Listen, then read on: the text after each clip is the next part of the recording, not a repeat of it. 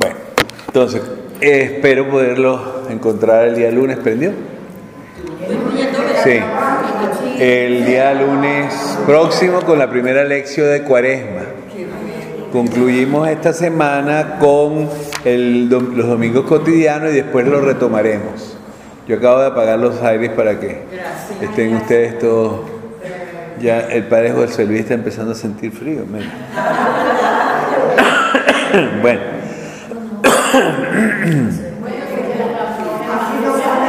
Ahora soy, ahora soy un ser normal o, o perdí la, la, ¿cómo se llama? La grasa del oso. entonces la capa de grasa que me mantenía en el invierno. Está bien. Bueno, vamos ahora a lo serio. Oye, a ustedes les encanta un bochinche. Bueno, pero ahí estamos. 20 kilos menos, me siento de 20 kilos menos. Y, y como dice el otro, seguimos. Entonces, escuchemos lo que pude escribir para esta semana, séptimo domingo cotidiano. En la hoja, en el frontispicio de la hoja está eh, la frase del Papa que dice, a quien quiera, quiere seguirlo, Jesús le pide amar a los que no lo merecen, sin esperar recompensa, para colmar los vacíos de amor que hay en los corazones, en las relaciones humanas, en las familias, en las comunidades y en el mundo. Es interesante esta frase, ¿no? Porque nos está poniendo en la perspectiva que debería ser cualquier... Eh, visión de, lo que es el amor al enemigo. Ahora bien, la frase que yo tomo es una frase que, es de Jesús, que a veces utilizo el Salmo, ¿no? el Antiguo Testamento. Aquí quise quedarme con esta frase. Porque si ustedes aman a los que los aman, ¿qué hacen de extraordinario? Bien, entonces el comentario dice así. Cuando un maestro nos presenta los objetivos de su materia, nos está introduciendo a lo que lograremos con el curso del tiempo y cómo seremos ayudados para conseguirlo. Casi sentimos que ya nos encontramos en la última clase gozando la conquista de aquella montaña y disfrutando del bien merecido logro. Por ello Jesús nos propone ideales casi utópicos cuando se escuchan sin el beneficio de haber recorrido el camino con Él. ¿Cómo vamos a ser perfectos como Dios? ¿Cuáles pensamientos recorren su mente cuando nos habla? No se deja esperar para proponerlo. Si el cristiano quiere entender su meta, tiene que comprender que no puede identificar su vida con lo que los demás hacen. Si él sigue al que murió en la cruz por nuestra salvación cuando éramos sus enemigos, ¿cómo pretender hacer lo mismo que los paganos hacen para alcanzar lo que Jesús hizo y no solo enseñó? Quien desea resultados diversos, dicen los que nos enseñan organización, debemos emprender caminos diferentes, debemos introducir otros elementos que muestren y tengan en sí en germen lo que se espera sacar al llegar al resultado final. Es extraño que los cristianos nos hayamos acostumbrado a pensarnos buenos como lo propone este mundo. Los códigos en que esta historia describe con desfachatez están basados en una experiencia que se acaba con el tiempo. No podemos vivir bajo la cúpula de todos lo hacen así, ni en aquel limbo donde aparentemente el que el yo no me meto con nadie es la ley por excelencia del buen vecino. Nosotros somos gente preocupada por lo que sucede, somos proactivos, buscando salidas, somos de aquellos que se aventuran a proponer los antiguos cauces del río de la gracia para lograr llegar al mar de Dios. Este mundo ha quedado confundido miles de veces cuando ha intentado hacer creer que con respetar tenemos. El gran respeto que se espera del ser verdaderamente humano está lleno de sentimientos de cercanía y de involucrarse. Nadie colma espacios de vida plenamente digna con palabras de evasión, hay que estar, hay que ensuciarse, hay que mostrar los sueños y sobre todo hay que acompañar y sostener, luchar y seguir. Hay que amar intensamente y con profundidad. El mundo será un cielo en la tierra si lo hacemos y enseñamos a las generaciones a asumirlo con coherencia. Bueno, eso es el comentario de la hoja. Si bien el domingo pasado el Evangelio fue largo, complicado y lleno de posibilidades, porque realmente podía, bastaba un versículo para quedarse ahí toda la celebración, y nosotros aquí hicimos comentario de cada frase, hasta de cosas que quizás para muchos de ustedes fueron de las que les eh, llevaron a hacer preguntas, ¿no? Algunas de ellas no quedaron grabadas porque quedaron grabadas en el celular, en el, perdón, en el, la grabadora, pero no en, en el vivo porque se acabó el tiempo, ¿no? Pero vamos a tratar de aprovechar nuestro tiempo. Este, ¿Quién pudiese hacer el leer el Evangelio?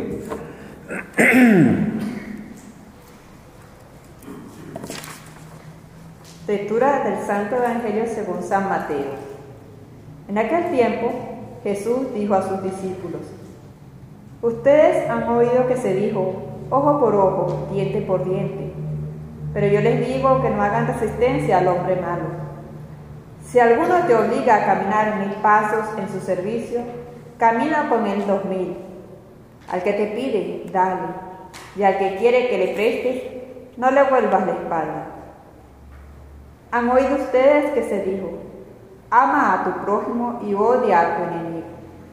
Yo en cambio les digo, amen a sus enemigos, hagan el bien a los que los odian y rueguen por los que los persiguen y calumnian, para que sean hijos de su Padre Celestial, que hace salir su sol sobre los buenos y los malos, y manda su lluvia sobre los justos y los injustos. Porque si ustedes aman a los que los aman, ¿Qué recompensa merece? ¿No hacen eso mismo los publicanos? Y si saludan tan solo a sus hermanos, ¿qué hacen de extraordinario? ¿No hacen eso mismo los paganos? Ustedes pues sean perfectos como su Padre Celestial es perfecto. Palabra del Señor. Gloria a ti, Señor Jesús. Bien, no es que con esto llegaríamos al final, porque todavía hay algunas cosas del Sermón de la Montaña que se va a trabajar, ya no porque el domingo 8 se pierde en ese famoso cojín del que les hablé. Este, pero sí, con esto tenemos bastante otra tela que cortar, porque en la semana pasada ya se vislumbraba un poco de esta tela. Quizás cuando se dividió debían haber cortado de allá, puesto acá, pero bueno, son las decisiones que se toman de que eh, hacemos como cuando leemos un libro, ¿no? Ponemos un marca libros en el sitio donde dejamos y seguimos al día siguiente aunque no tenga nada que ver. Eso es un clásico en las, en las novelas contemporáneas. Yo tuve que comenzar como tres o cuatro veces eh, Cien años de soledad, porque no entendía. Pero cuando comprendí, pasé la noche entera en ese, hasta que no lo terminé no me quedé tranquilo. Bueno, pero es verdad, o sea, es un estilo. Veamos esto que dice así. Ojo por ojo, diente por diente. Miren, esta es una normativa que ha acompañado por siglos al ser humano. Todavía hoy. Nosotros tenemos aquí en Venezuela zonas de Venezuela que están con esto. En ciertos lugares no hay competencia para los ladrones. O sea, si agarran a alguien robando en ese sitio, lo que hacen es colgarlo en la Plaza Mayor. O sea, como que con eso se soluciona el problema. Algunos han mirado a países de Oriente como, como países muy que han logrado, digamos, controlar. ¿Por qué? Porque agarraban y cortaban las manos o, o mataban a la gente, pues, con las mínimas de cambio. La pregunta es, ojo por ojo y diente por diente. Me quedaremos todos ciegos, ¿no? Quedaremos todos sin dientes. Porque al final siempre hay alguna cosa en la que nosotros le pisamos los callos a los demás o nos lo pisan a nosotros. Pero aquí él dice con claridad no hagan resistencia al hombre malo. Me quiero parar un momento sobre esto porque es un clásico. Nosotros estamos hasta aquí de ser pateados. Y nos hemos vivido durante todos estos años que se nos ha estado inyectando rencor y odio. Hemos tenido que pagar facturas que no eran nuestras. Y muchos de nosotros estamos realmente hartos. El hecho de estar harto nos ha llevado a pensar de que sí es verdad, hay que hacer la revancha. Léase históricamente el famoso aquel golpe, como duró tres días, porque al segundo día pensaban ya arreglar todo, como que si fuera un problema de un ser humano. No, no, no. E, este ser humano aglomeró, digamos, conjugó muy bien y muy bien organizadamente lo que significa la rabia. Entonces estamos viviendo en un mundo de rabia. Por cualquier soquetada se arma un escándalo tan grande que uno dice, pero, pero ¿qué pasa? Y es que es verdad, vivimos en tensión. Entonces, una frase como esta de no resistir al hombre malo puede sonar en los oídos nuestros como que déjate seguir con las mismas consecuencias. No, Atención, no resistir significa no replicar como el hombre malo replica. Tantas veces, yo no sé ustedes, pero yo lo practico con mucha eh, frecuencia. Puedo obtener mis tres minutos de rabia y eso es natural. Pero en lo que yo capto, lo estúpida de mi reacción, porque al fin y al cabo, ¿qué le importa al otro?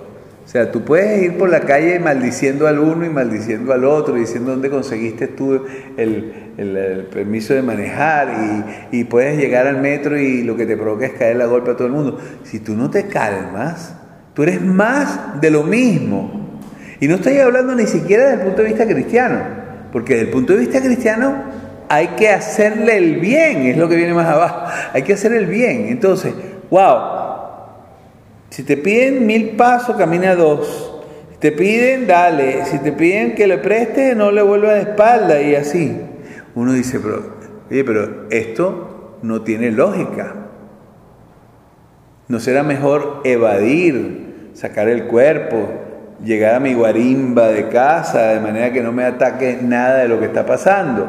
Este, yo creo en concreto que muchas veces habrá que, que como que darle Déjame bajarle un poco a esto porque está en el máximo.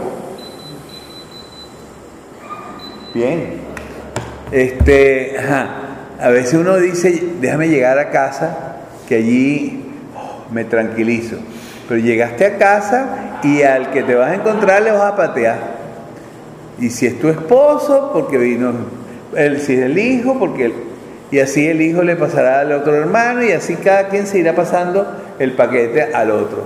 No hemos aprendido que definitivamente había que haberte lavado materialmente de la rabia que cargabas, porque no, no concibes, no consigues hacer absolutamente nada con claridad, se te obnubila los ojos del alma.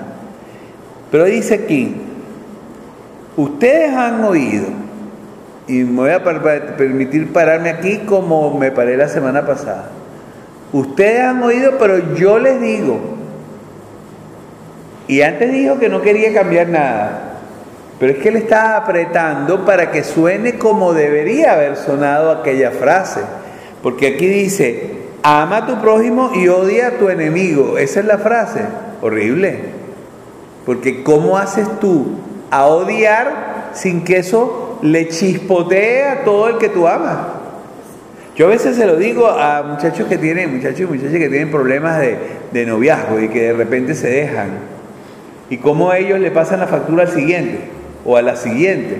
Y entonces terminan por estropear a la que sí era verdad o el que sí era verdad, que podía haber sido tremenda persona. ¿Por qué? Porque alguien me lo hizo. Perdiste tu viaje, porque te lo mandaron con lacito y todo, pues pero te olvidaste de que aquel es aquel o aquella es aquella y este es otra persona. Y dice, hagan el bien a los que los odian y rueguen por los que los persiguen y calumnian. Qué difícil, pero es la única manera de romper la cadena. O sea, esto es una cadena. O tú, para romper la cadena tienes que ser más o estar por encima de lo que el otro está, lanzando. Claro, para esto tienes que tener conciencia. Porque el cristiano no es una persona que va como bueno, como vaya viniendo, vamos viendo, no puede ser. Ese tipo de cristiano va a encontrarse de frente con el camión y se lo va a llevar por delante. Yo sí entiendo de que hay un gran dolor en muchísimas personas que han sobrevivido a tragedias y que no es tan fácil. Oye, cuando una persona ha recibido golpes dentro de su familia, por ejemplo, le han llevado preso a un hermano injustamente, lo han metido en esos calabozos que, se usa ahora, como que la pregunta se hace uno es, oye, tú no te has dado cuenta de que eres peor que un animal, que tienes toda la malicia del caso, porque no es que estamos poniendo en un sitio para que pueda la persona pues ir recapacitando. No, no, no, lo que quiero es destruirlo como persona. Y te lo devuelven y está hecho polvo. Esa persona no sirve. O sea, hay que reconstruirla. ¿Y tú vas a amar al que le hizo eso? Ahí está el punto. Cuando te está pidiendo esto Jesús, y por eso lo hago notar en, la, en el frontispicio de la hoja, te está hablando aquel que lo matamos porque éramos sus enemigos. Lo pusimos en la cruz. Porque a nadie le gusta la frase, porque todos le echan la culpa a los judíos, ¿verdad? Los pérfidos judíos, como se decía antes del Concilio Vaticano. Eh, eh, no, ahí estábamos todos bien representados. O sea, si hubiéramos estado allí, hubiéramos gritado igualito. Entonces, y él no dijo ni maldijo, ni dijo que cayera un rayo, y si hubo terremoto eh, fue para que se dieran cuenta de que habían matado al Hijo de Dios, pero no porque iba a haber terremoto para ver cómo mataba a unos 40 o 50 personas en, en Jerusalén. No es para que acabara con los, con los soldados romanos y le cayera encima las piedras a lo del Sanedrín. No, porque a ninguno de esos le pasó nada. O sea, Él está en la cruz y te está contando con hechos lo que Él dijo antes con palabras. Eso es amor al enemigo, amor al que lo calumnió. Pedro lo calumnió. Y lo calumnió porque lo negó. Si yo no lo conozco, estoy diciendo que yo con esa basura no me junto. Eso es lo que quiso decir. Entonces, y lo perdonó. Después lo deja como eh, la piedra fundamental de la iglesia. Y uno se pregunta, pero después que te traicionaron, ¿quién de nosotros después de una traición es capaz de seguir creyendo en aquel que lo traicionó? Mm, se acabó. Es más, no creo en más nadie. La frase que dije yo ayer en la Eucaristía, eh, que es una frase clásica. Cuanto más conozco al ser humano, más quiero a mi perro. Bueno, así, deja de darle comida al perro para que lo vayas a querer. Entonces, para que sean hijos de su Padre Celestial. Que miren qué frase hermosa, que hace salir su sol sobre los buenos y los malos, y manda su lluvia sobre los justos y los injustos. Y aquí me voy a parar, porque este es un punto clásico donde se tranca el serrucho para todos los cristianos. ¿Será que Dios se olvidó de nosotros? ¿Será que Dios está distraído en otra, eh, con otros personajes del universo? Estos días me llegó el video, ya lo había visto, pero me llegó y lo quise volver a ver, del barbero que le dice al que está afeitando que no existe Dios. Y de cómo él queda un poco así como timbrado, porque claro, la frase es, clásica, con tanto mal en el mundo, con tanta gente mala en el mundo, ¿por qué entonces los niños se mueren? Bla, bla, bla, bla, que es frase verdadera, no, no estoy diciendo mentira. Todos hemos pasado por alguna de estas. Y el que no haya pasado, prepárese, porque eso viene. O sea, todos tenemos que haber pasado en algún momento ese interrogante. ¿Por qué los buenos sufren? ¿Por qué a los malos parece irle todo bien? Bueno, y se acuerdan ustedes la frase, el, señor sale y en la puerta encuentra un melenudo, ¿no? Un greñudo. Agarra el greñudo y lo mete para, para eh, donde está el barbero y le dice, aquí está la prueba de que los barberos no existen, porque este tipo tiene el cabello tan largo. Dice, no, no, no, yo existo. Lo que pasa es que él no viene a mí a que le corte el cabello. Y bueno, eso es lo que le pasa a este mundo que no va a donde Dios. No es que no existe Dios, sino que no quiere caminar hacia donde Dios está caminando. Y por lo tanto no va a captar nada de lo que Dios le pide.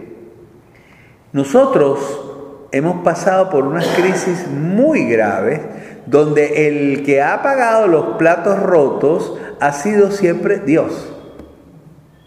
O sea, el que menos tenía que haber pagado el plato roto, Él es el que ha pagado. Y ahí es donde está lo injusto. O sea, Dios nos pone en este mundo, nos pone libres, nos da la oportunidad de hacer las cosas de acuerdo a lo que, que es la libertad.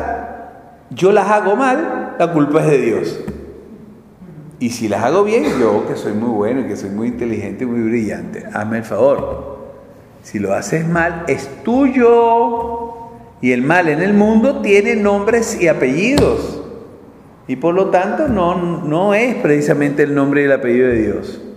Y aquí viene la frase de, que se comenta, porque si ustedes aman a los que los aman, ¿qué recompensa merecen? Oye, utiliza publicanos y paganos. No sé si tenemos, después de tanto que se ha hablado, no sé si tenemos claro el concepto de pagano o el concepto de publicano. Cuando tú a un hebreo le dices, que eso lo hacen los paganos, le estás, bueno, pues revolviendo, no te digo la madre, le estás sacando todo lo que eso en su religión pueden creer. Porque el pagano es exactamente lo que ellos odian. Cuando hablan del enemigo, hablan del pagano, no hablan de otro. Y más en un pueblo sometido, como estaba en ese momento, a paganos que habían tomado judíos, los habían hecho publicanos para que cobraran los impuestos.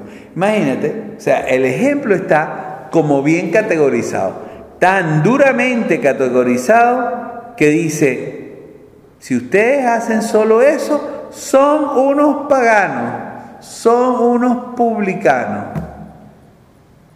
Wow. Claro, el texto termina con la frase que debería ser como el eslogan de este domingo, sean perfectos como su Padre Celestial es perfecto. Atención, yo lo llamé eso utopía, pero no por utopía deja de ser real, porque la utopía es alcanzable, aunque sea utopía, me manda, pero aquí hay algo más profundo que la misma utopía. ¿Somos o no somos hijos de Dios? ¿Somos o no somos creación de Dios? Si somos creación e hijos de Dios, algo de Dios se nos debe haber pegado. Algo de Dios debemos tener dentro. Nosotros decimos alma. Llámenlo como ustedes quieran. Algunos dicen espíritu. Bien, espíritu, alma. Lo que te hace a ti ser persona. Eso es divino. Es de Dios. Por lo tanto, dale a eso el papel que le corresponde y bájale tres o dos a lo que no. O sea, el animalito que a veces tenemos por dentro, que reacciona como un animal, como acabamos de ver los perros ahí ladrando y, eh, eh, eh, ¿cómo se llama? Marcando su territorio, ¿no? Este, lo mismo, cuando tú reaccionas, si te volteas a ver, lo único que te falta es mover la cola porque estás todo perro, pues, o sea, estás hecho exactamente un perro. Y eso es doloroso porque dejaste de ser exactamente lo que Dios quiso para ti, humano. Todas estas reacciones son antihumanas. Por eso se llaman crímenes de lesa humanidad. ¿Por qué? Porque destruyen seres humanos bajo principios que no son para nada humanos. ¿Estamos? Vamos a ver la primera lectura. ¿Quién pudiera hacer la primera lectura?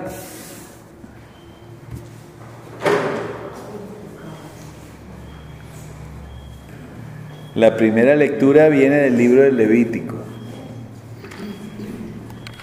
En aquellos días dijo el Señor a Moisés, habla a la asamblea de los hijos de Israel y diles, sean santos porque yo, el Señor, soy santo.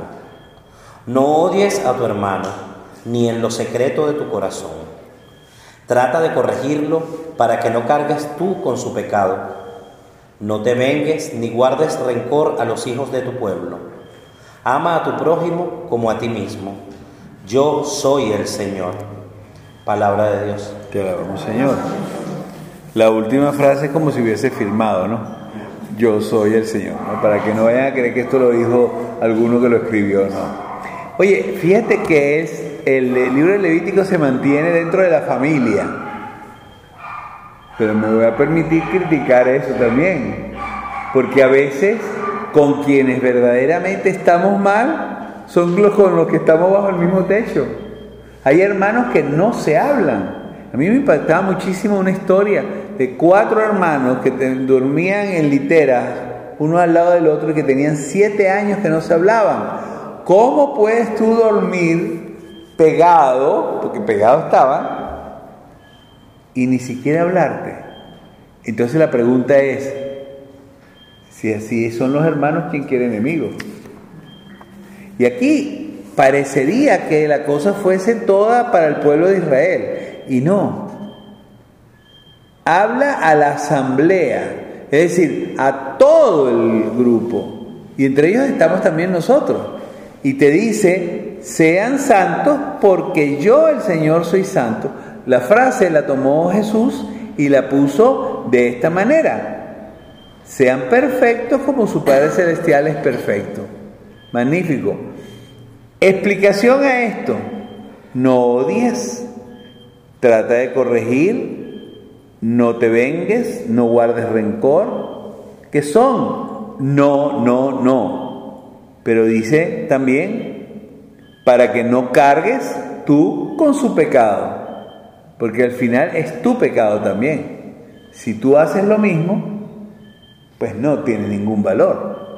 O sea, una cosa es decirle a una persona que me siento mal o puedes hasta pelear, porque vamos, hermanos que no han peleado o no son hermanos, no sé.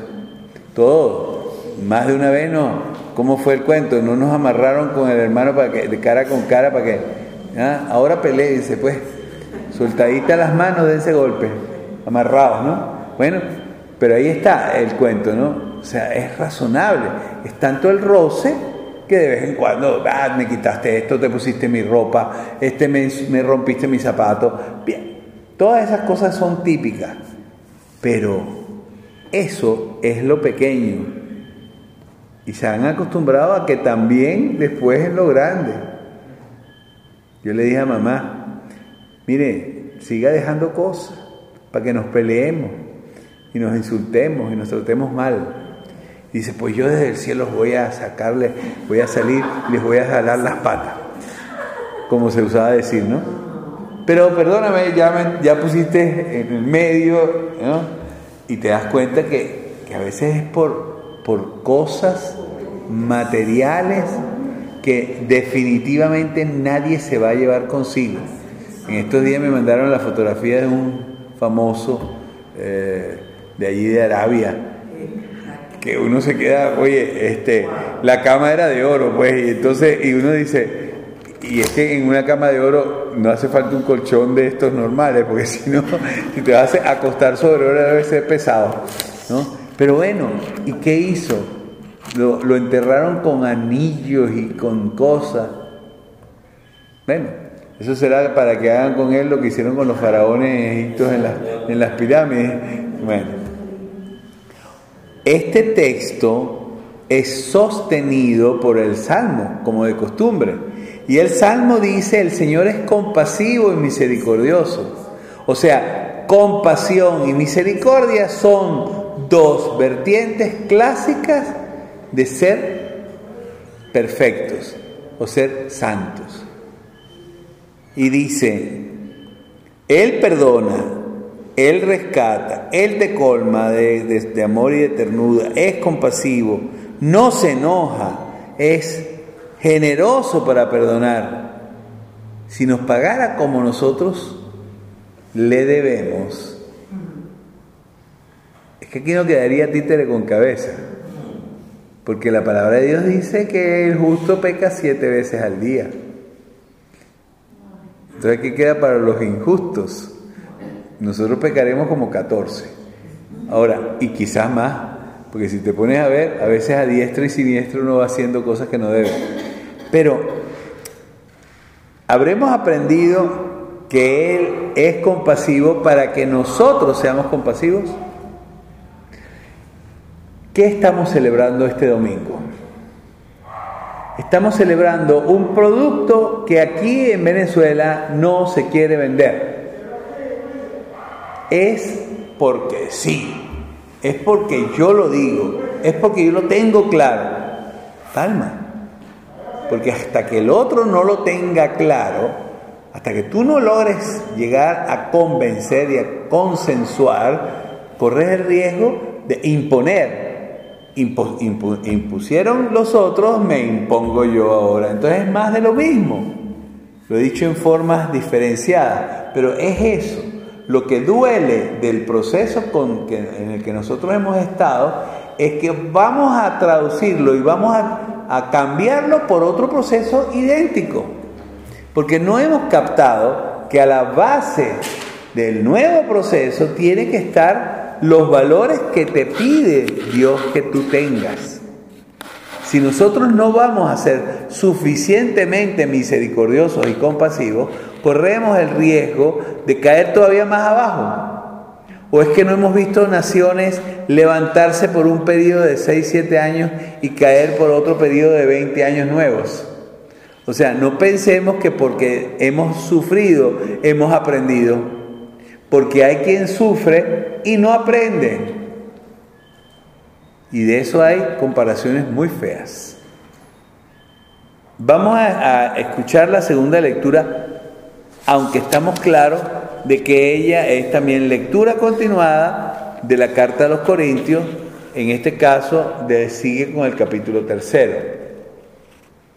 Hermanos, ¿no saben ustedes que son el templo de Dios y que el Espíritu de Dios habita en ustedes. Quien destruye el templo de Dios será destruido por Dios, porque el templo de Dios es santo y ustedes son ese templo. Que nadie se engañe.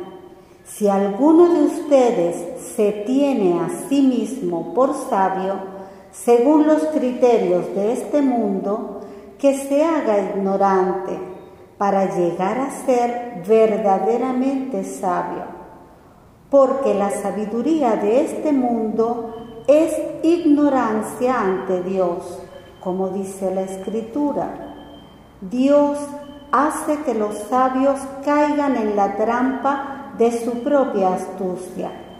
También dice, el Señor conoce los pensamientos de los sabios y los tiene por vanos. Así pues, que nadie se gloríe de pertenecer a ningún hombre, ya que todo les pertenece a ustedes. Pablo, Apolo y Pedro, el mundo, la vida y la muerte, lo presente y lo futuro. Todo es de ustedes. Ustedes son de Cristo y Cristo es de Dios. Palabra de Dios. Al menos una pincelada, muy hermoso. Sí, y pudiese ser el tema tranquilamente de la celebración. ¿Por qué? Porque hay que reconsiderarlo dentro de la óptica de lo que estábamos viendo. Insisto, el texto no fue buscado específicamente como fue buscado el libro del Levítico. Sin embargo, fíjense la, pincelada que da Pablo a los corintios cuando le quiere decir que ustedes son el templo de Dios. Mire, hace muchos años atrás yo viví una de esas experiencias que no quisiera vivir más nunca. Y es haber encontrado un sagrario en una capilla por ahí perdida en eh, Estado Falcón. Y abrir el sagrario y encontrarme las hostias comidas por los gusanos. Eh, es muy duro. O sea, tú te sientes como, oye, ¿qué hicieron? ¿Por qué? Pero perdónenme, si nosotros somos el templo de Dios,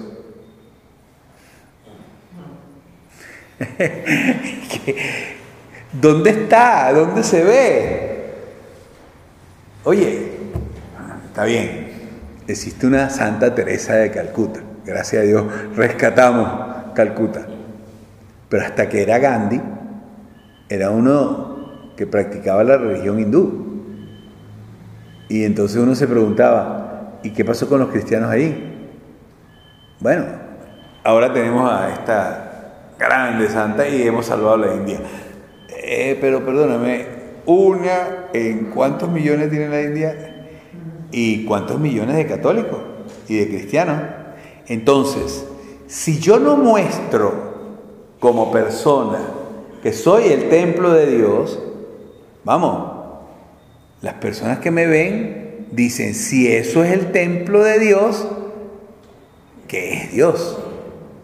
Entonces, acá la, la, frase que a mí más me impacta, la sabiduría de este mundo es ignorancia ante Dios.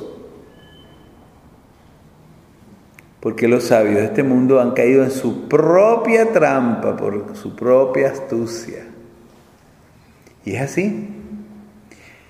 Este mundo está bien organizado para hacer las cosas mal. Está muy bien organizado. Por ejemplo, si las Naciones Unidas dicen A, la OEA va a decir B. Si la nación limítrofe te cierra las puertas, tú se las cierras a ella. Si alguien te mata, eh, eh, bueno, vamos a la guerra y nos acabamos unos con otros. O sea, esto está orquestado para hacerse daño. Aunque al final reconozcamos que somos brutos. O sea, ¿te han visto, no sé, alguna pelea de hormigueros? Que pudiese ser algo horrible, ¿no? Hormigas peleando con hormigas. No, cada una tiene su hormiguero y viven y ven cómo hace para recoger sus, sus cosas, sus, sus alimentos. No, nosotros hemos dado cuenta de personas que no les ha importado que la gente se la lleven en los cachos. ¿Cómo es posible que alimentos que no pueden ser utilizados porque están mal son enviados a los países que tienen necesidad para que ellos coman de aquello que estaba mal, que no debe ser. O medicamentos. Tuve una vez un muchacho que tenía sida, era la primera época, y que, eh, bueno, hizo lo que muchos hicieron en aquella época de irse a Nueva York. En Nueva York, para que no se quedaran allá, firmaban como una especie de contrato por el que le enviaban los medicamentos a donde ellos vivieran. Bien, por meses le mandaron placebos. Lo mataron. Este muchacho tomaba no sé cuántas pastillas, en aquella época eran muchísimas pastillas, y resultó ser que eran placebos. Y por supuesto se lo llevó en los cachos, una estupidez. Y era una persona excelente más allá de lo que pueda hacer la enfermedad que tiene ese, digamos, ese estigma encima. Pero cosas de estas, no le pagas lo que se debe a los médicos y tienes que importar médicos cubanos que posiblemente no saben ni siquiera dónde están parados. ¿No les parece eso un crimen? Porque estamos en manos de personas que no lo son no son profesionales. Y estoy diciendo esto a la luz pública porque todos hemos vivido cosas semejantes. O sea, y la gente se aprovecha de las cosas hoy en día. Tú vas a mandar a hacer cualquier trabajo, te dicen son 120 dólares. 120 dólares por una cosa que duraste, no sé, 20 minutos. Vamos a poner que duraste una hora. Si tú ganas 120 dólares por hora, oye, te puedes retirar, porque dentro de poco vas a tener todos los millones que tú quieras. ¿Estamos entendidos? Entonces, ¿eso por qué? Porque hay que aprovecharse de las circunstancias, porque todos lo hacen, porque es necesario, porque si no, ¿cómo sobrevivo? Y te meten todas las cosas buenísimas, ¿no? Yo tengo que volver a hacer mi stock. Y por lo tanto, cuando me vaya a, vaya a comprar, me va a costar más caro. ¿Quién te dijo?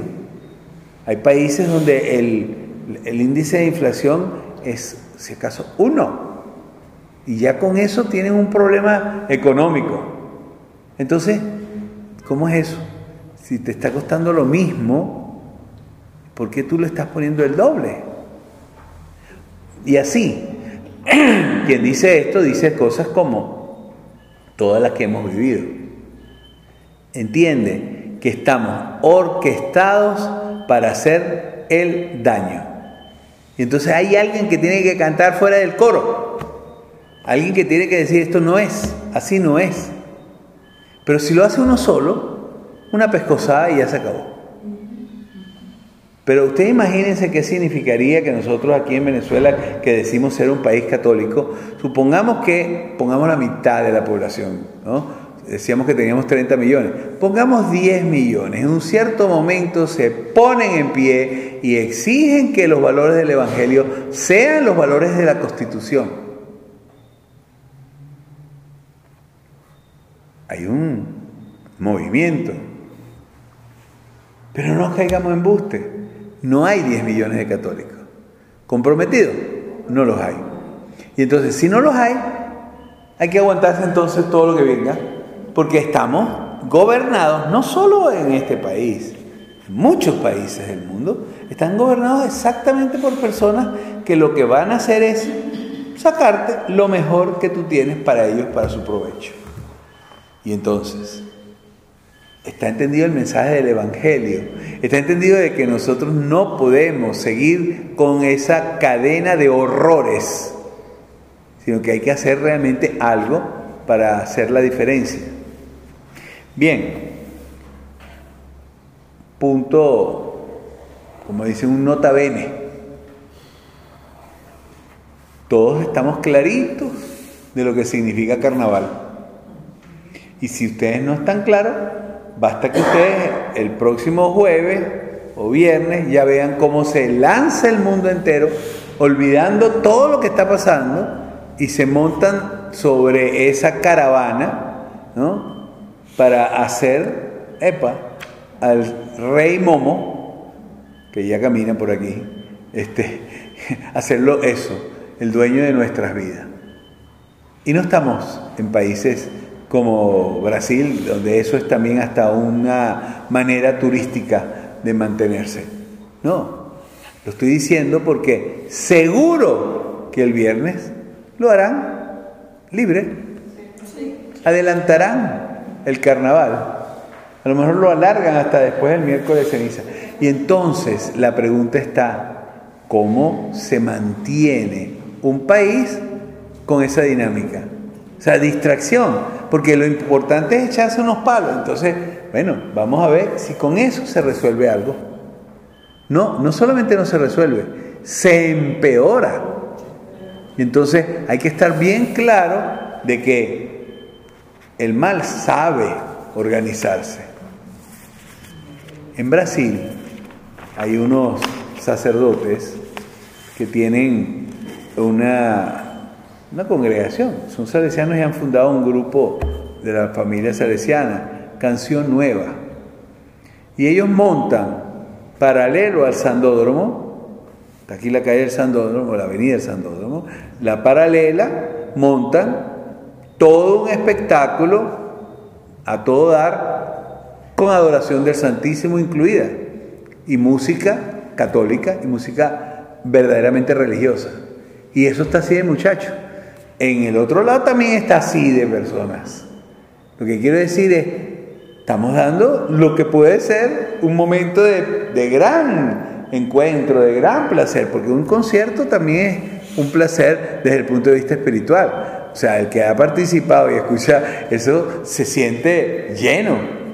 Pero tú imagínate que te llenes con basura, ¿sí? Te, llenaste el estómago de, de, ¿cómo se llama? De, de, comida chatarra o te lo llenaste de una comida que además estaba muy bien preparada, muy bien sazonada y, y apetecible.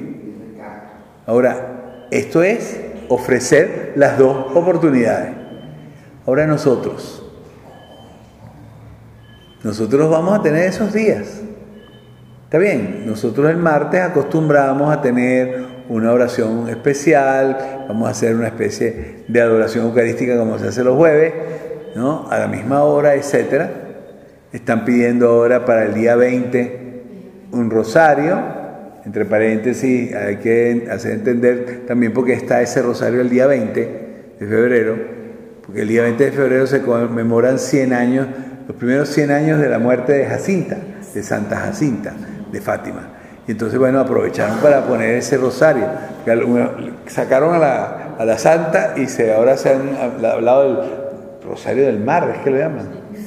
Que yo digo, bueno, está bien, llámenlo como ustedes quieran. Pero ¿qué estás ofreciendo? O sea, eso tiene que acompañar decisiones. Si tú quieres que tu hijo sea una persona sana, tienes que hacer un ambiente para que él crezca sano.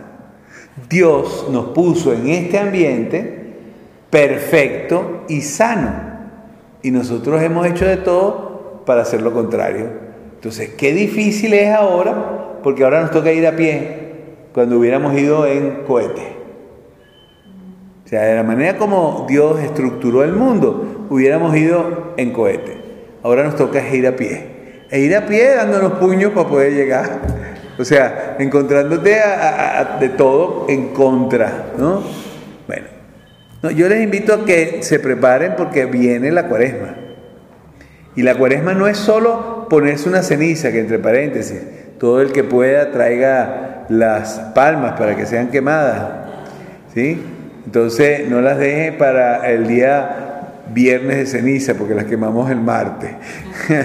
Bien, tráiganlas para que puedan ser quemadas y puedan ser utilizadas. Pero prepárate no a ponerte una nueva máscara, ¿sí? O, una, una crema para la cara en forma de ceniza. No.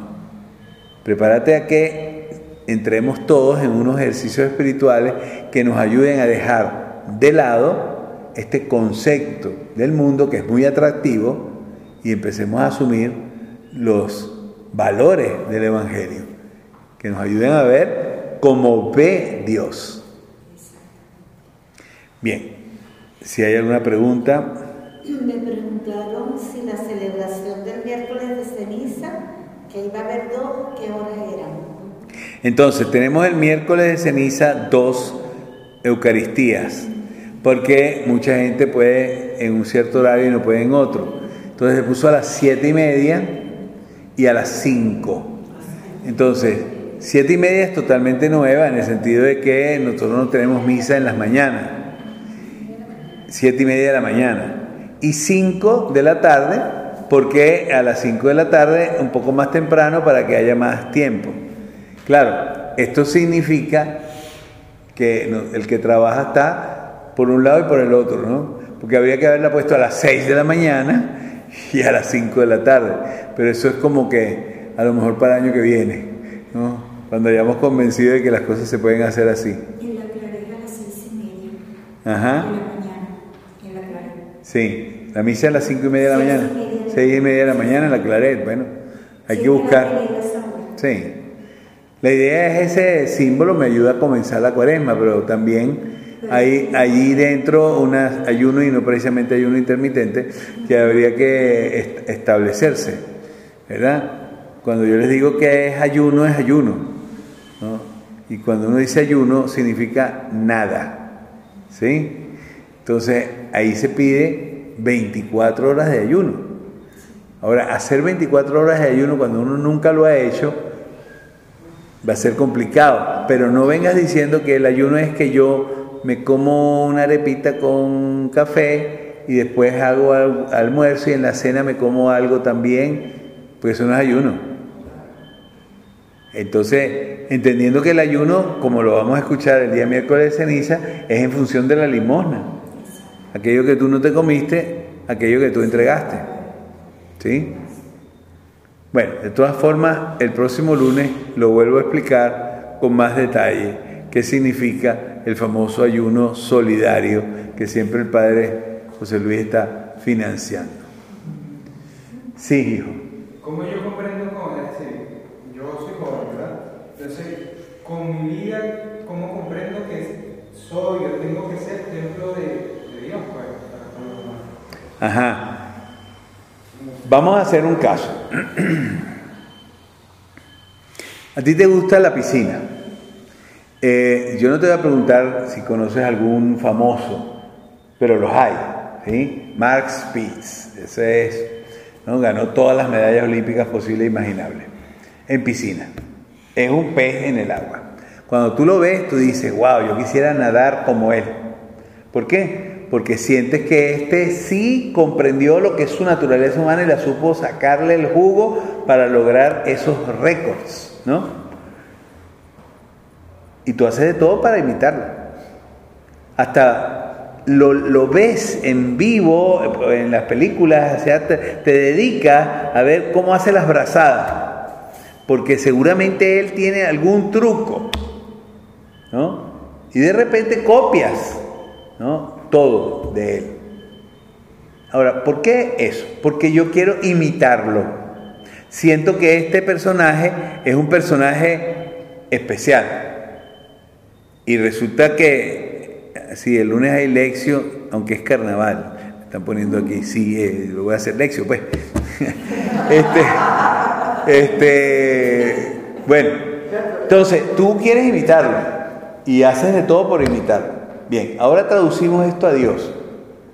Tú eres hijo de Dios, tú eres seguidor de Jesucristo, tú escuchas a Jesucristo en el Evangelio, pero lo puedes escuchar como quien, no sé, escuchó a cualquiera. O puedes entender que o lo imitas o tú no vas a ser cristiano, o tú no eres verdadero seguidor. Ah, ¿Qué no habrá hecho Max Spitz para poder ganarla? habrá, bueno, pues, no digo ayunado porque no creo que ayune, pero sí, definitivamente comida estable, eh, sueño estable, entrenamiento no sé cuántas horas al día. No fue fácil, pues que todo el mundo cree que ya él nació pez en el agua. ¿no? Él tuvo que hacer muchísimas cosas. Lo mismo nos toca a nosotros. Ahora, pasando a lo que es verdadero, la piscina es una soquetada con respecto a la vida. La vida es mucho más. La vida arropa la piscina. La piscina es uno de los tantos sitios. Pero si yo no soy mejor que lo que me ha propuesto el Señor, no soy ni seguidor, ni me puedo contar como como persona completa. Si verdaderamente quieres imitar, tienes que estudiarlo, tienes que verlo. Y después de haberlo escuchado, visto y estudiado, te vas a dar cuenta de que eso tiene A, B, C, D consecuencias en tu propia vida. Más o menos así.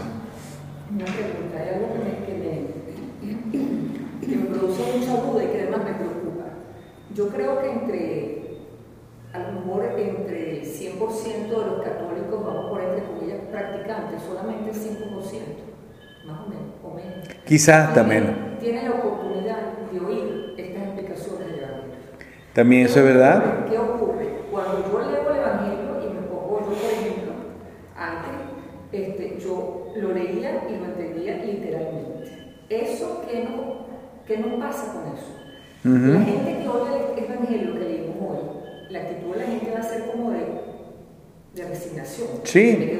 Y fácilmente hasta de rechazo. Igual que el Evangelio que dice, este, más difícil es que entre un rico en el reino de los cielos que, ok, el otro día yo estaba en uno- un, un curso y una persona sumamente inteligente, un gran historiador, comentó, por eso que yo no puedo ser católico, porque cómo van a decir que ser rico es malo, que tener dinero es malo. Ajá. Lo comentó delante de un grupo Claro. Yo, claro, porque ya he oído, pude intervenir. Ujú. dije, pero, pero, pero eso somos el 1%. Bien, aquí está. La sabiduría de este mundo es ignorancia ante Dios. Pero y me explico. no Es que ahí, ahí, ahí el problema es que somos un puñito con respecto a un mundo que está construido de otra manera. Mira, cuando te das cuenta, estamos buscando excusas. Porque esa es una excusa. Yo soy ignorante del tema y sin embargo pontifico. Entonces estudia y verás a qué se está refiriendo él, Jesucristo, cuando habla de rico.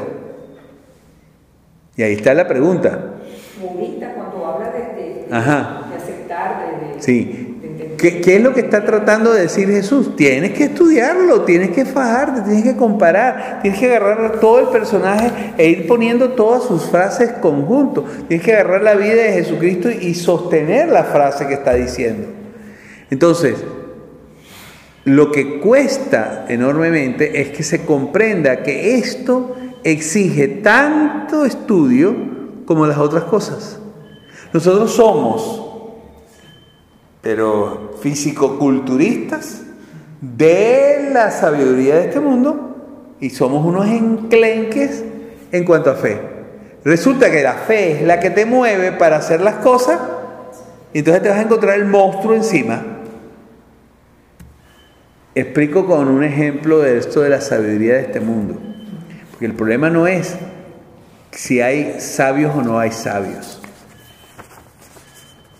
Este, hay gente muy inteligente que no llega a comprender que Dios es la causa eficiente que ha provocado todo lo que nosotros vemos. Piensan que es un Big Bang, explotó y por el caso sucedió que así se cumpliera lo que nosotros tenemos. Se puede ser brillante científicamente sin llegar al fondo. Ahí está el punto. Por eso es que decía Einstein, yo tengo que buscar exactamente dónde lo decía, porque yo repito en este con- contexto una frase que me pareció muy simpática. Hay dos cosas que son absolutamente necias o estúpidas en este mundo, porque son imposibles de comprender. Uno es el tamaño del universo, pero el otro es la ignorancia de la, de la gente.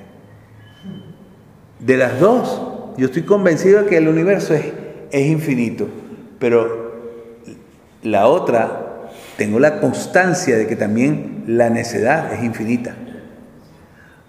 Entonces, oye, yo puedo entender, tú dijiste un gran historiador, pero sería bueno. Pero esto te doy hablando de- del budismo Sí. y del judaísmo y de cualquier otra cosa y, y- el conocimiento profundo. Ajá. ¿Por qué? Porque, porque definitivamente él, él entró en el catolicismo por golpes, porque entró porque lo hicieron católico, porque no le quedó más remedio, porque no fue una opción. Entonces quiero ir a saborear otras. ¿Cómo me explica él, por ejemplo, el budismo en el que se acabó esto? Eh, ¿Cómo me explica él el budismo donde se dice que no quiero ni siquiera sentir placer para no sentir dolor? O sea, el ser humano tiene que castrarse sus sentimientos, sus sentidos, porque lo que hoy me da placer, mañana me puede dar dolor. Y eso es budista. Claro, pero probablemente el conocimiento de ese señor sobre el budismo, sobre el budismo, sea igual que sobre el catolicismo. Lo que pasa es que nosotros, como nosotros no hacemos ese Esa es otra cosa, sí. Eso también es otro. Un judío que tenga Sí. estudio dice, ah, caramba, sabe nada. No. Bien, pero vamos a creer, vamos a creer de que sí verdaderamente ha estudiado y se ha preparado. Pero lo que a mí me preocupa es que yo me trague eso como si fuese algo perfecto.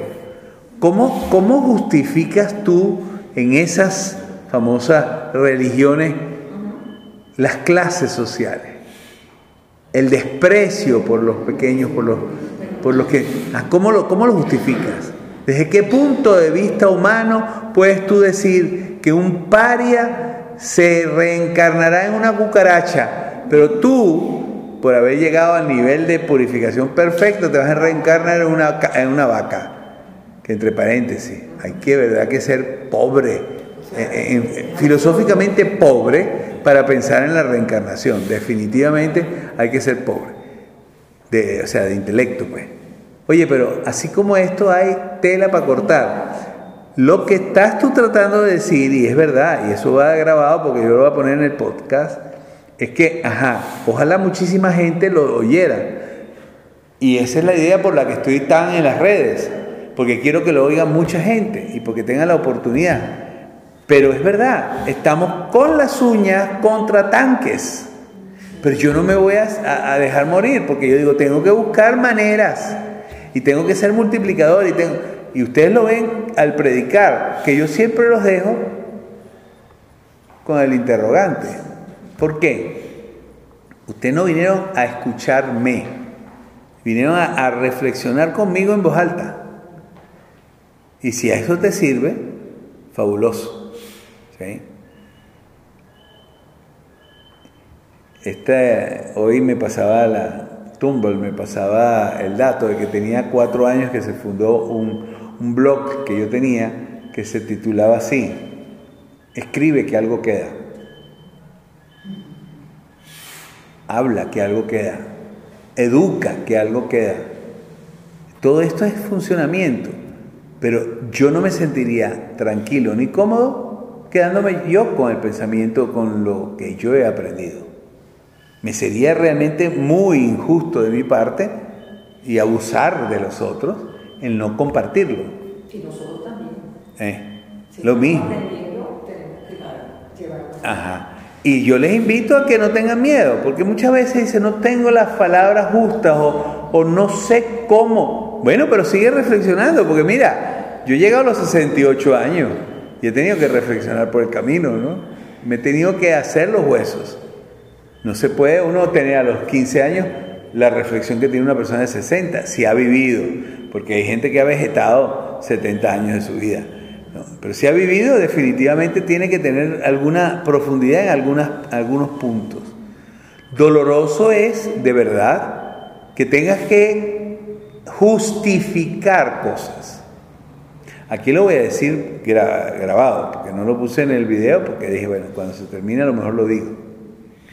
Uno de los candidatos de los Estados Unidos que ganó en la California es gay y está casado. Bien, no hay problema. Su vida, con su vida, él hace lo que él quiera, una bolsa y se mete dentro de ella. Ahora, ¿por qué gana en California?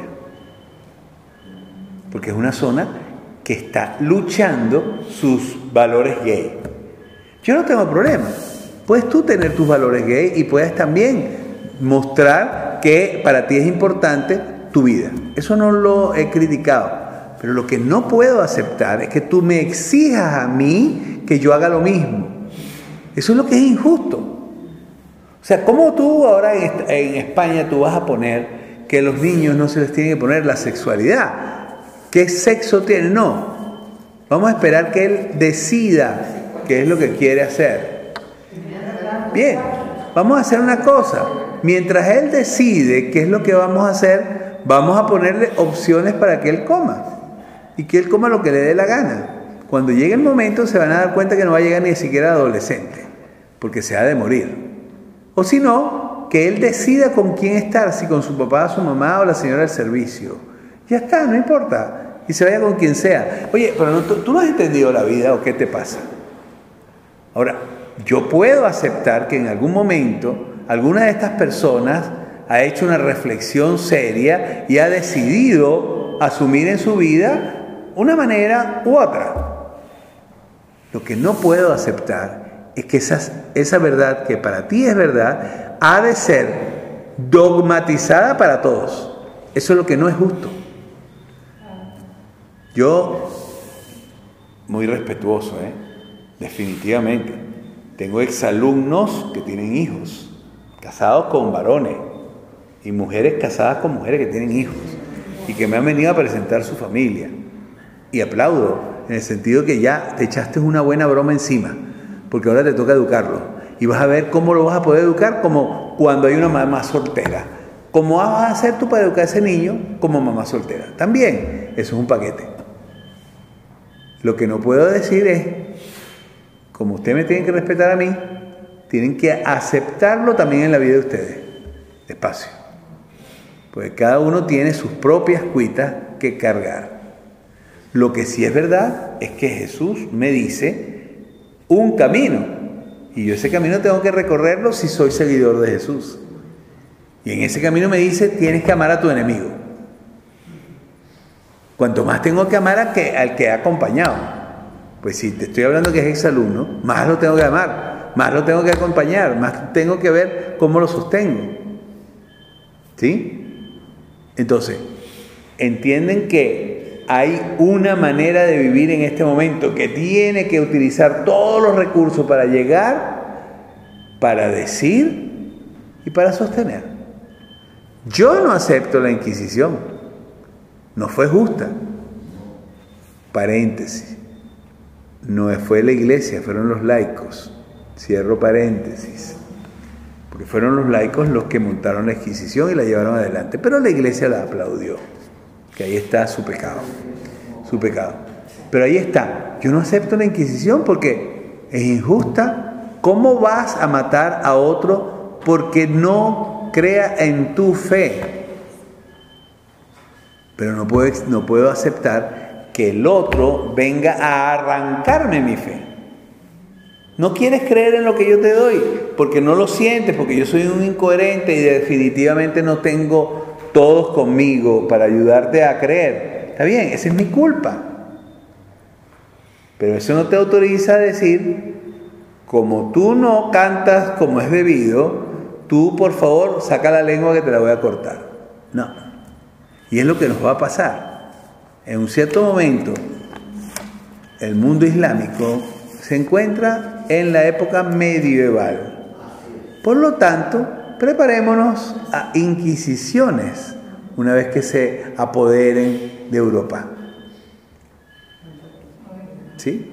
Algún día, a lo mejor, Dios no permita, porque no quisiera verlo, vamos a encontrar, no sé, las grandes catedrales europeas como mezquitas, así como Santa Sofía, que era una catedral vamos a llamarla de manera, con el nombre que entendemos todos, una catedral de, de bizantino. Hoy en día es una mezquita.